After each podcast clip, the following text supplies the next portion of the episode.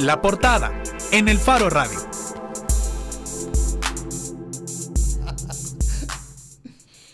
Inmediatamente a la victoria de Nayib Bukele, dos de las reconocidas calificadoras de riesgo en la región se pronunciaron al respecto. Las calificadoras Fitch y Moody's reconocen la amplia victoria del candidato de Ghana, pero auguran un inicio de gobierno difícil. Fitch, por ejemplo, remarca la aritmética legislativa actual y cómo esta puede incrementar la polarización política y el choque entre el Parlamento y la presidencia. El reto de Bukele, dice, será la construcción de la gobernabilidad. Moody's, por su parte, subraya que la debilidad de las finanzas públicas, las restricciones al acceso a financiamiento externo y la representación de Ghana con tan solo 10 diputados en la Asamblea Legislativa presionará la capacidad de ejecución de las políticas de la administración entrante. La calificadora también sostiene que en los próximos meses de transición Bukele deberá centrarse en determinar la dirección de las políticas económicas, la composición del gabinete de gobierno y la capacidad operativa y administrativa que el gobierno tendrá y que impactará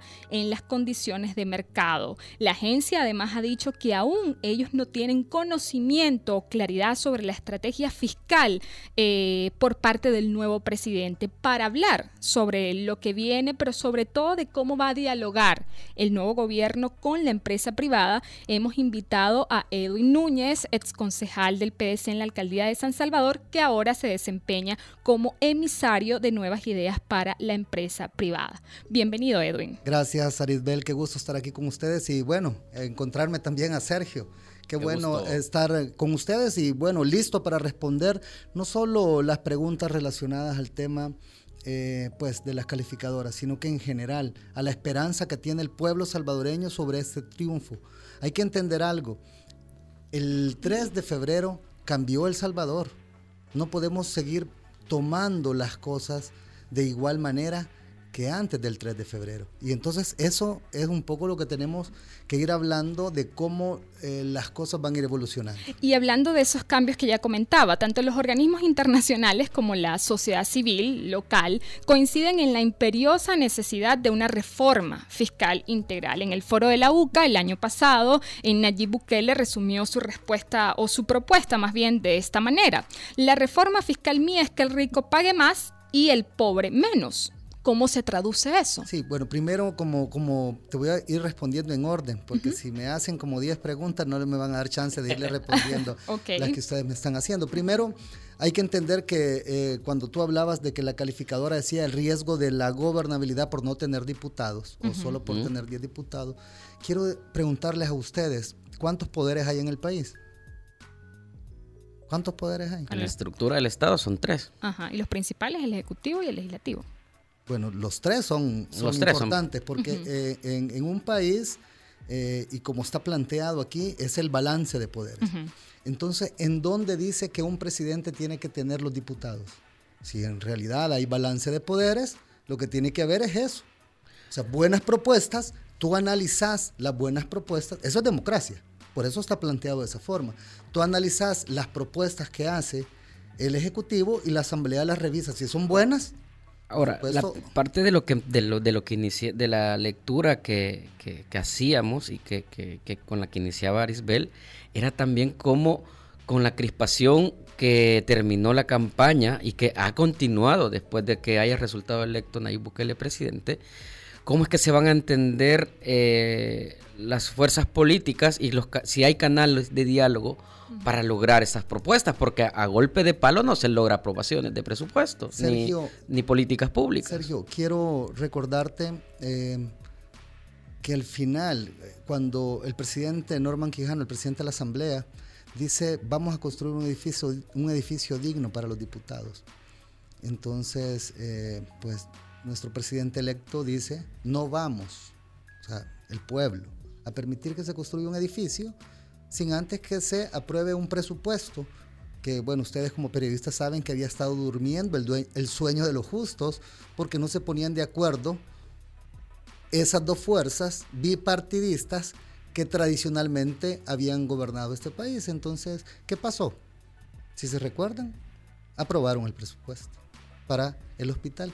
Entonces, cuando yo les, yo les digo, o sea, nosotros eh, estamos claros que hay que tender puentes. La, eh, ese tiene que ser un gobierno de todos, porque al final hemos roto la polarización que existía. Antes, si tú eras de izquierda, no podías realmente comenzar a consensar con alguien de derecha, o sea, en la realidad, porque todo lo que proponía uno, el otro, y lo, y lo, veíamos en la asamblea, eso ya cambió. ¿Y cómo va a suceder ahora? Exactamente. ¿Y, ¿Y por qué ha cambiado? Ustedes les, les, doy ese, ese ejemplo del edificio de la Asamblea Legislativa. Ese es el mejor ejemplo. Ahí, ahí, ahí, ahí no teníamos todavía, porque no estábamos, no íbamos en la alianza eh, con, con Gana y Cambio Democrático y nosotros de Nuevas Ideas. Pero se logró, y 100 diputados, porque al final nosotros lo que tenemos que buscar como salvadoreños es las mejores cosas para el país y tenemos que hacer que nuestros políticos reaccionen sobre lo que el país necesita. No podemos seguir pensando de la ¿Cómo se hace eso, Edwin? Sí, no, y también comentar que recordemos que la Asamblea Legislativa actual fue elegida también en elección popular en, marzo y de alguna manera la Asamblea también funciona como un contrapoder para el Ejecutivo y, y viceversa, ¿no? Pero hablando realmente de cómo hacer esos cambios a partir de la situación que tenemos. Y todos, de alguna manera, incluyendo al propio candidato, se ha reconocido que sin una reforma fiscal, eh, al presidente, sin una reforma fiscal integral, eh, se va a ser mucho más difícil eh, lograr incluso las propuestas o grandes propuestas eh, que se han hecho. Por eso la pregunta, ¿en qué se va a traducir esa reforma fiscal? Claro, Arisbel, primero hay que terminar de plantear el juego democrático, porque si no vamos a dejar a la gente que nos está escuchando eh, con, la duda de, la pregunta que me hacían antes de, de esta, es cómo se va a lograr, y Sergio bien lo planteaba, cómo se va a lograr hacer este consenso. Yo quiero decirles que, ya varios diputados de diferentes eh, grupos parlamentarios han expresado su voluntad de apoyar las cosas. Tal vez no el grupo en sí. Bueno, en el caso, hay partidos como, como en el caso del PCN que lo hicieron público, algunos diputados eh, de, de, Arena, igual la democracia cristiana, dijo, bueno, hay que revisar qué cosas vienen.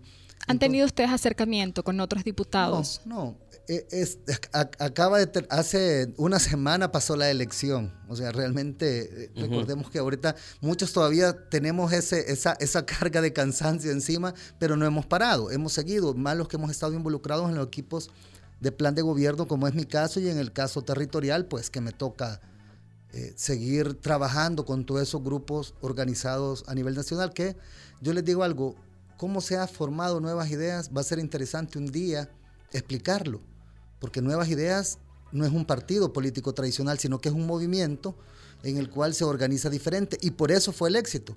Yo les quiero contar que voy a hacer un libro para, para darles así un poco, porque voy a explicar cómo fue la configuración de nuevas ideas, no solo en el país, sino que yo tengo un programa todos los miércoles que se llama Territorio Nuevas Ideas y yo invito personas de los diferentes grupos. Y ahí fueron contando todos sus historias en cada momento. Ahora, Eddie, nos, nos interesa hablar mucho sobre lo que viene para, para el gobierno. Ya comentabas, por ejemplo, que estuviste vinculado con el plan de gobierno. ¿Exactamente en, qué área? Ah, en el tema de seguridad.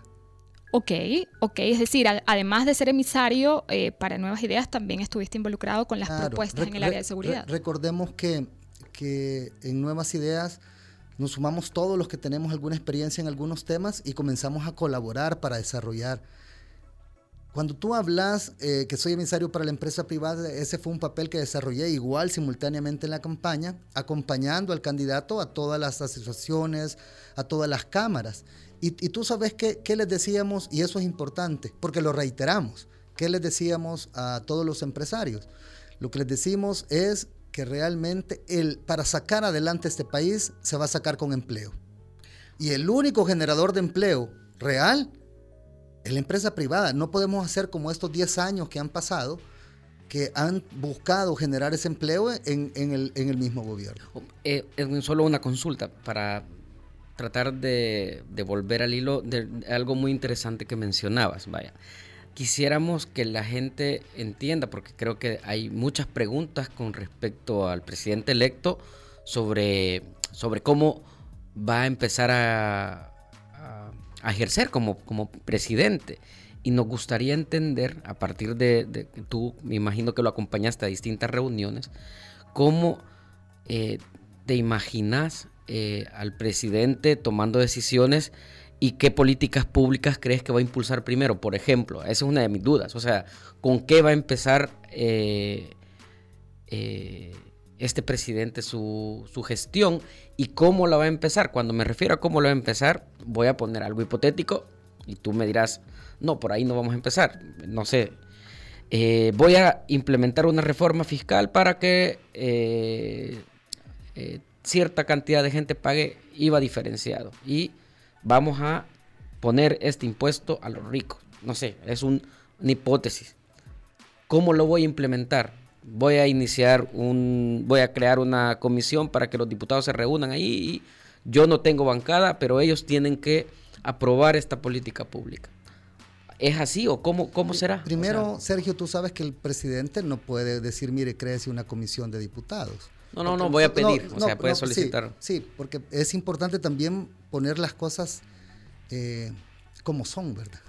No, no, yo quería, el, presidente eh, eh, puede solicitar a la Asamblea algún tema, ¿verdad? En específico que corresponda al gobierno central. Pero quiero decirte algo, tú me decís cómo lo va a hacer, lo va a hacer a través de consensos y a través, primero, eh, yo quiero decirles algo. ¿Cuánto dinero se ha drenado eh, del gobierno? Porque muchas veces decimos, no hay dinero, no hay dinero, pero cuando tú comenzás a revisar que un presidente se robó 301 millones y otro presidente que anda paseando en Nicaragua se robó 351 millones y tú decís, y entonces sí había dinero para hacer cosas, sí había dinero para hacer obras. Por supuesto, también hay que trabajar en muchos temas antes de hablar de impuestos, nosotros no podemos hablar de impuestos nuevos. Porque lo que hay que hacer realmente es ir sobre la evasión y la ilusión fiscal, que es un gran tema que está ahí y que nadie toca. Han pasado 20 años uno, 10 años por terminar el otro, y el tema de la evasión y la ilusión fiscal no pasa. Pero, insisto, eh, como ustedes me, pidieron al inicio, también es importante que termine de explicar la relación con la empresa privada, porque si no nos vamos a ir solo a este tema y también nos interesa mandar ese mensaje a la empresa privada, que es quien va a sacar adelante el país. Y, después continúo con, tu, con tu pregunta. Primero, como les, como les decía, el gran motor para sacar adelante el país se llama empresa privada, porque ellos son los generadores del empleo. Nosotros les hemos dicho, no solo antes eh, de la elección, sino que ahora, eh, y mi trabajo ha sido también reunirme con diferentes empresarios. Es más, ahora más tarde tengo algunas reuniones con empresas eh, que tienen mucha inversión en el país. Y lo que les vamos a decir es eso. Nosotros estamos dispuestos a que todas esas trabas, a que todos esos bloqueos o a que todas esas componentes que siempre han buscado estos gobiernos para no dejar trabajar a la empresa privada como se debe, pues en lo, antes lo que hacían era que si tú eras parte del círculo y tú tenías una empresa, pues no dejaban entrar ninguna empresa o que, o que creciera ninguna empresa similar de ese rubro que tú tenías. En los tiempos del FMLN lo que hacían era, ellos hicieron las empresas y buscaron pues acaparar mercado. Recordemos Alba no sé qué, Alba no sé cuánto, o sea, diferentes. Nosotros lo que vamos a hacer y, cuál es esa gran ventaja? Que, ¿Por qué la podemos hacer? Y porque todo el mundo se pregunta. La ventaja es que nosotros no tenemos ese componente ideológico que siempre detiene al país. Y la otra ventaja es que el gobierno que, eh, y los funcionarios que va a elegir el presidente van a ser personas idóneas para los puestos. Y ya se dijo, eso no, no hay una, una limitante, o, o digámoslo, no tiene que ser alguien que haya pertenecido o no a, un partido político. Y eso es clave porque tú vas a tener funcionarios eh, con conocimiento y con experiencia en las materias que van a poder destrabar todos esos nudos. Lo hablábamos con Coexport antes de la elección. Y, reciente veo las declaraciones, por supuesto, ustedes se dieron cuenta de lo que pasó con, con Taiwán. No solo eh, eh, las relaciones que están con, China, sino que, Taiwán se fue, se fue eh, Solo el tratado. Entonces, para detenernos en eso que dice que es bastante importante y, y, aquí sigue siendo la misma pregunta. ¿Eso cómo? Porque, vaya, le voy a poner un ejemplo. para el diputado Guillermo Gallegos el mejor candidato a fiscal era uno vinculado a su partido. O sea, quiero, quiero, quiero, entonces, entonces los criterios del mejor pueden estar muy nebulosos. O sea, el mejor ministro de Hacienda va a ser el mejor amigo de Nayib Bukele. Me encanta tu pregunta. ¿Sabes qué? Da la oportunidad de explicar. Hay que entender que quien decide o, quien pone los funcionarios es Nayib Bukele. Y por supuesto él explicará el mecanismo. Una cosa es, y siempre hay que aclararlo, eh, tú sabes todo lo que pasó eh, para la inscripción de nuevas ideas. Eh, lo ideal hubiera sido que nuevas ideas fuera el que participara.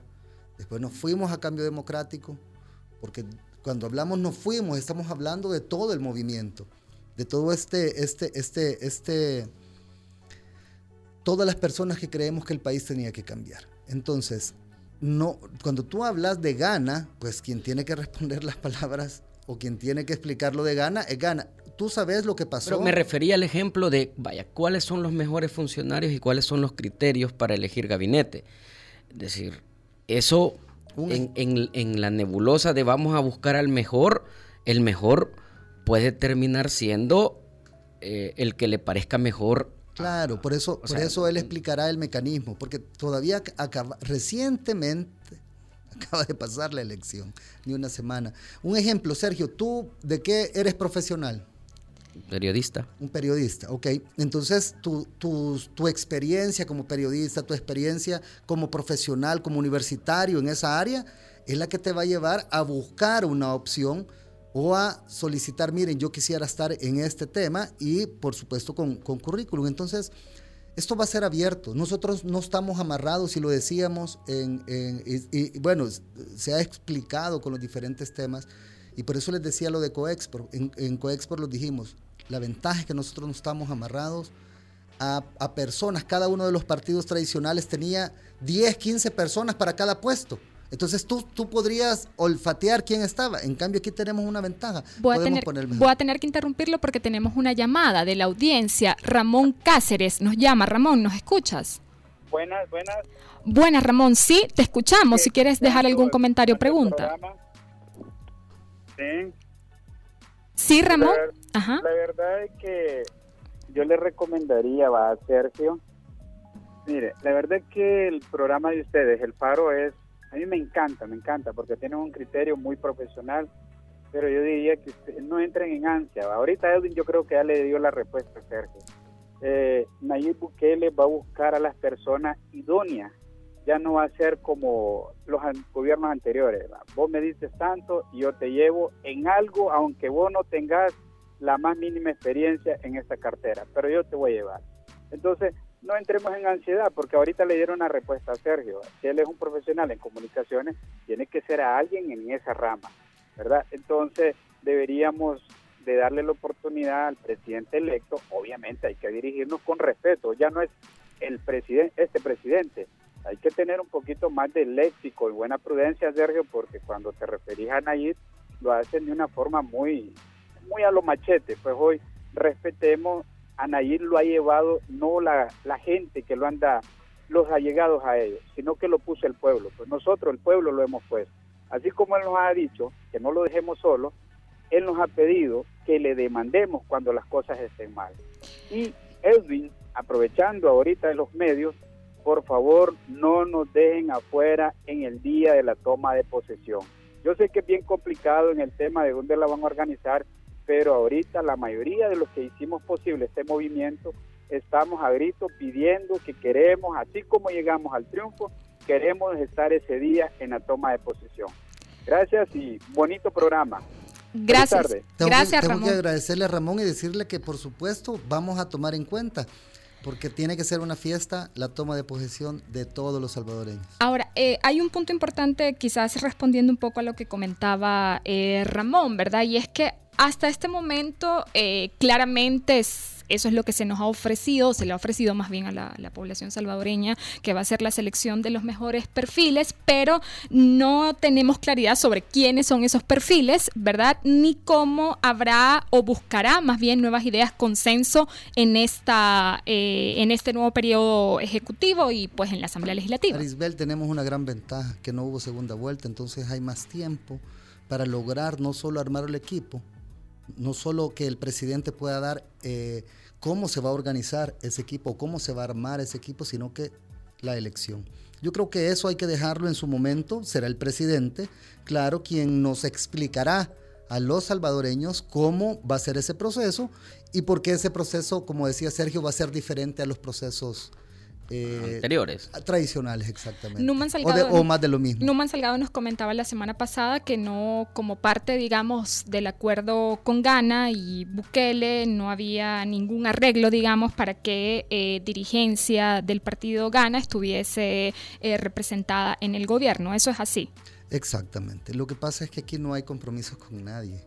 Y, y es importante decir que Ghana jugó un papel muy importante en la elección porque no solo dio la posibilidad de acoger a toda la gente de nuevas ideas, sino que también a la gente que estaba en cambio democrático ya que su partido se lo cancelaron.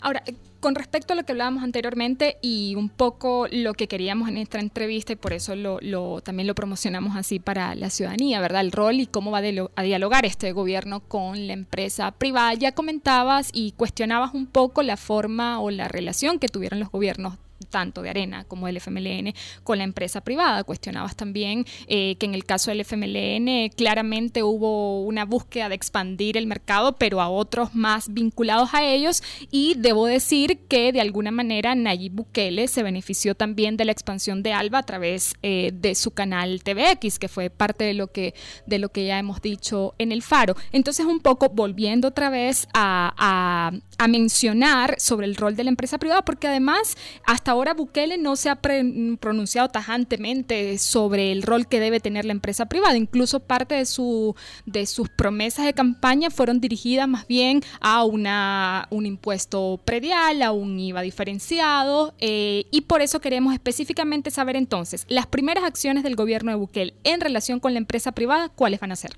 Bueno, primero decir que Nayib Bukele, presidente electo, ¿verdad? Eh, eh, él dará cuáles son las primeras acciones cuando arme el equipo y, realmente se pueda recibir y saber las condiciones que está. Lo que yo sí te puedo garantizar es eh, la voluntad expresada en la empresa privada, no solo en las reuniones, insisto, no solo en las reuniones antes del 3 de febrero, sino que en las reuniones que hoy mismo les contaba que tengo y que he estado teniendo con diferentes empresarios y grupos para llevarles ese mensaje, que nosotros lo que necesitamos es que haya mayor inversión en el país. Porque ¿qué es lo que necesitan los salvadoreños, Arisbel? Necesitan trabajo, pero no, necesitan trabajo, pero un buen trabajo, o sea, un trabajo el cual pueda ser este, eh, bien remunerado y trabajos que realmente puedan sacar no solo a las personas, sino que al país entero y ya no, y ya no seguir... Eh, con este sistema, el cual aún me comentaban ahora que el, director de la Academia de Seguridad Pública sigue contratando personas a pesar de la restricción que mandó el Ministerio de Hacienda. Una pregunta que tiene más que ver con organización y que me parece que también puede ayudar un poco a la audiencia a entender qué está ocurriendo porque es un proceso nuevo, o sea, después del 3 de febrero eh, todo lo que pasa es muy distinto porque la transición es hacia un presidente electo eh, que no viene de los dos grandes partidos de la Guerra Fría. Eh, así como tú, Edwin, has estado platicando con distintos empresarios o, empresas o representantes de empresas, el presidente electo tiene distintos emisarios para hablar con distintos públicos. ¿Hay alguno que esté hablando con diputados, por ejemplo? ¿O hay alguno que esté hablando con diplomáticos para, eh, con los embajadores para mandar mensajes o para iniciar canales de comunicación, que quisiera entender cómo están organizados de la forma más general para entender también eh, qué tipo de trabajo están empezando a hacer. Sí, lo que, lo, que, lo que Nayib tiene y lo hizo desde un inicio que se forma el movimiento Nuevas Ideas es nombra emisarios, que somos voceros, Y voceros los cuales pues por supuesto somos los que tú ves a Mario Durán, tú ves a Federico Anliker y mi persona que somos como los que andamos eh, eh, explicando los diferentes procesos y sacando no solo de dudas a muchos periodistas, sino que sacando de dudas principalmente a los salvadoreños sobre todas esas grandes preguntas. Entonces, eh, por supuesto, hay, hay todo un tema de que eso no funciona como una estructura de un partido, que hay un, un, responsable de relaciones internacionales, un responsable. No, sino que aquí lo que funciona es, en el caso hoy por hoy, en el caso de los embajadores de los países, por, supuesto el mismo eh, presidente electo está recibiendo, como lo hizo con la embajadora, como ha recibido la llamada de muchos presidentes y la conversación con ellos mismos sobre los diferentes temas bilaterales. Edwin, quizás antes de pasar a un punto que tiene que ver un poco con lo que comentaba Sergio sobre eh, decisiones también de política exterior, eh, ya comentabas que se han reunido con diferentes gremiales, ¿verdad? Del sector privado. ¿Con cuáles gremiales se han reunido y cuáles son los puntos que han hablado eh, con estos sectores? Claro, te quiero decir que nos reunimos con Coexport, nos reunimos con ASI, nos reunimos con la Cámara de Comercio, nos reunimos con, con ANEP. Bueno, eh, con, con, Avanza. Nos hemos reunido con, las principales gremiales que mueven y donde están representados la mayoría de empresarios que mueven este país. ¿Y cómo resumirías las expresiones al interior de cada gremial que has recibido? De esperanza. Ellos, por supuesto, le, no puedo decir en su mayoría, no puedo decir todos, quizás en su mayoría es la palabra, estábamos claros que estaban apoyando Arena, pero bien lo decía eh, el presidente electo en ese momento, no íbamos a buscar votos, lo que íbamos es a explicarles que a partir del 4 de febrero todos como salvadoreños teníamos que unirnos para sacar adelante el país. Y ese es el mensaje, Sergio. Y, el presidente electo se va a reunir con la NEP en algún momento. Claro, claro. Recordemos que, la NEP, pues, es la representante o máxima representante, no es la única, porque como les he explicado, hay, hay varias. Pero eso tiene que pasar porque todos los salvadoreños nos salgamos eh, del cajón. Y ese cajón que nos lleva por ese túnel donde las cosas se han hecho de alguna forma. Y, todos esperan que, se actúe o que todo vuelva a pasar de la misma forma. Yo les quiero decir algo a ustedes importante. El país ha cambiado y realmente nosotros tenemos que entender de que ahora los salvadoreños y gracias a las redes sociales eh, gracias a, que todo el mundo tiene acceso a Internet, todo el mundo tiene ahora un micrófono y tiene una cámara donde se vuelve un periodista. Ahora no necesitas eh, eh, trabajar en un medio para ser un periodista, para ser, para ser alguien que reporta, periodista académico sí, pero periodista empírico y que reporta. Así están cambiando los países y llegó el momento del Salvador donde la gente lo que pide es que haya solución. Yo les quiero decir algo. Tiene, un, tiene de izquierdas o derechas que no hayan medicina en los hospitales. Yo les pregunto a ustedes, ¿cuánta gente hoy, hoy este día, va a un hospital y no le, le dan la receta? Y si es que tiene cita, porque realmente recordemos que las citas se las dan para un año.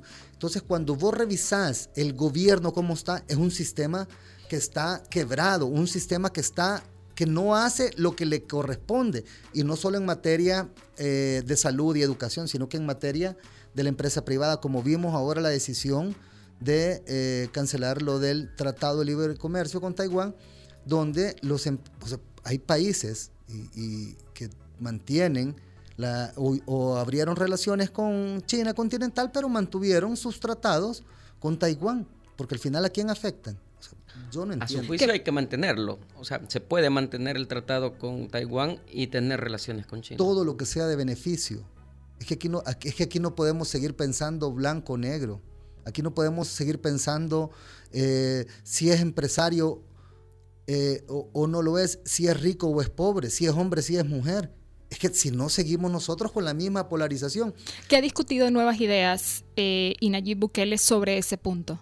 Bueno, nosotros estamos claros que hay que revisar cuál fue el acuerdo eh, eh, que se hizo con, China, porque yo les quiero decir, yo no sé si ustedes que son bien buenos periodistas, o sea, conseguir el documento, porque nadie sabe cuáles son todos esos acuerdos que se hicieron. Nosotros reconocemos a China como una, bueno, si no una de las mayores potencias eh, económicas del mundo, pero también ha habido una relación de años una relación fuerte y de trabajo eh, conjunto y de apoyo de Taiwán. Bueno, solo hubo un, un, ahí un chiquito, ¿vea? cuando se robaron los 10 millones. Pero, y, o sea, pues un impasse. ¿Ustedes creen que se puede, se puede tener relación con los dos al mismo tiempo? Nosotros creemos que hay que revisar, Sergio. Primero tú tenés que asumir el, el gobierno y después de que asumís el gobierno, tenés que revisar cómo fue que se hizo ese acuerdo. Y en base a ese acuerdo, ¿qué es lo que tenemos que buscar nosotros como gobierno? El beneficio de los salvadoreños. Tú no tenés que ir a hacer un acuerdo para beneficiar a otro país. Entonces lo que tenés que hacer es beneficiar a los salvadoreños. ¿Y quiénes son los que principalmente se benefician? Eh, a los salvadoreños que tienen un trabajo a través de esas empresas que ¿verdad? hacen las exportaciones. Hacia Ese fue un punto de discusión en la reunión de Nayib Bukele con la embajadora de Estados Unidos. Bueno, yo no puedo hablar por la reunión de la embajadora de Estados Unidos, fue una reunión a puerta cerrada donde ellos pues se pusieron de acuerdo en diferentes temas y en su momento, que ya muy pronto va a ser, el presidente electo Nayib Bukele va a explicar todas esas, eh. Pero, pero solo algo importante, Estados Unidos es un socio, no solo comercial, para nuestro país, sino que viven 3 millones de salvadoreños allá.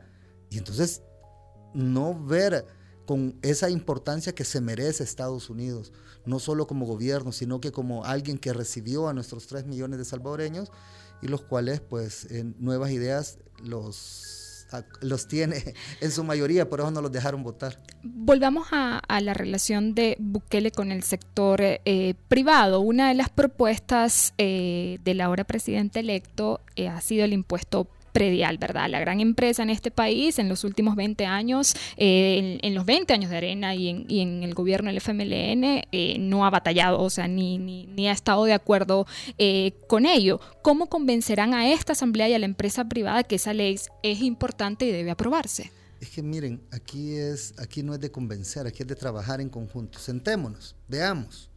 ¿Qué es lo que le conviene? permitan, veámonos, ¿qué es lo que le conviene?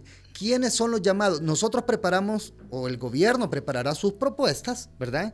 Y, por supuesto, eh, todas las propuestas eh, que se prepararán serán para beneficio de la gente. Alguien me decía, pero y eso no todos lo han dicho. Pues sí, sí, todos lo han dicho. Sí, por eso es que nosotros estamos ahí, porque todos lo han dicho y nadie ha cumplido ni la más mínima eh, muestra de esas promesas. En algún momento, solo para, para seguir por esa vía, y tiene que ver también con, con, actitudes y con, Miren qué bonita esa música de fondo que tiene.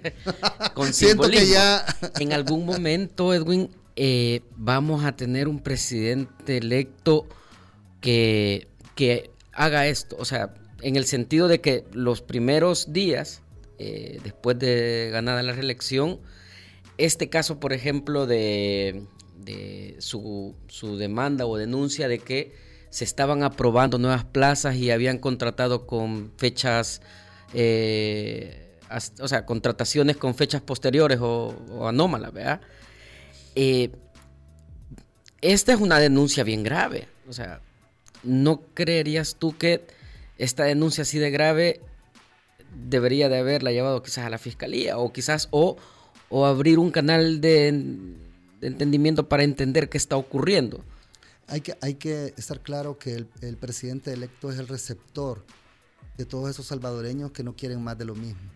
Eh, nosotros mismos, el equipo, estamos recibiendo todos los días. Yo te decía, ahorita me acaba de caer, hace, bueno, cuando estaba sentado esperando, estaba cayendo la denuncia de, personal de la Academia Nacional de Seguridad Pública donde dicen que siguen haciendo contrataciones. O sea, que será una transición muy eh, conflictiva, digamos, no será una transición tan ordenada como el presidente lo ha prometido, el presidente Sánchez Serén. No podría yo eh, ver el futuro, lo que nosotros sí te podemos decir es que nosotros queremos hacer las cosas bien ordenadas, pero también hay que, de la otra parte tienen que estar bien y ordenadas, pero el gobierno es tan grande y que hay muchos que han tomado el gobierno como que fuera, los, decíamos que los otros veían como su finca, pero estos lo tomaron quizás como su hacienda.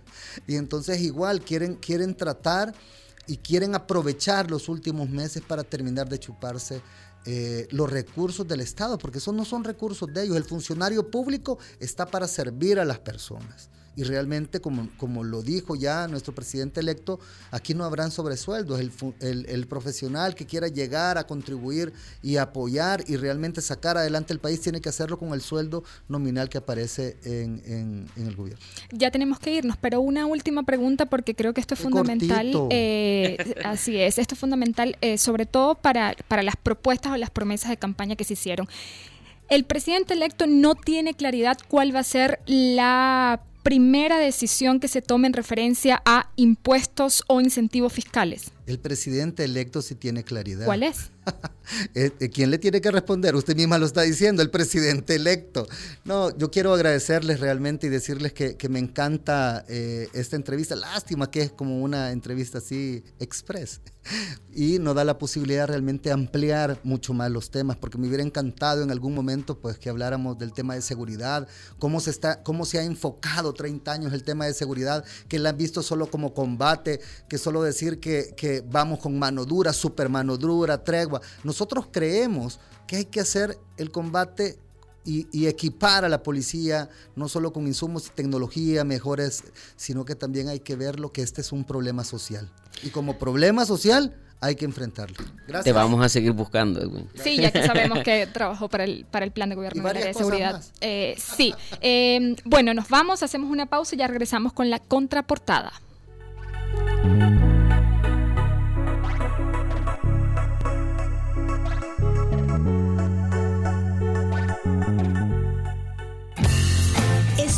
Escuchando 105.3. Soy excavadora ciudadana porque necesitamos medios independientes que vigilen a los poderosos. Soy excavador ciudadano porque apoyo a que se destapen casos de corrupción de los funcionarios públicos. Soy excavadora ciudadana porque creo que el buen periodismo contribuye a construir mejores democracias. Desde hace 20 años, El Faro hace periodismo sin ataduras a intereses políticos ni económicos. Y necesitamos tu apoyo para seguir, para crecer, para incomodar más. Únete a la excavación ciudadana y ayúdanos a hacer más periodismo investigativo. Entra a excavación.elfaro.net. El Faro, 20 años haciendo periodismo independiente.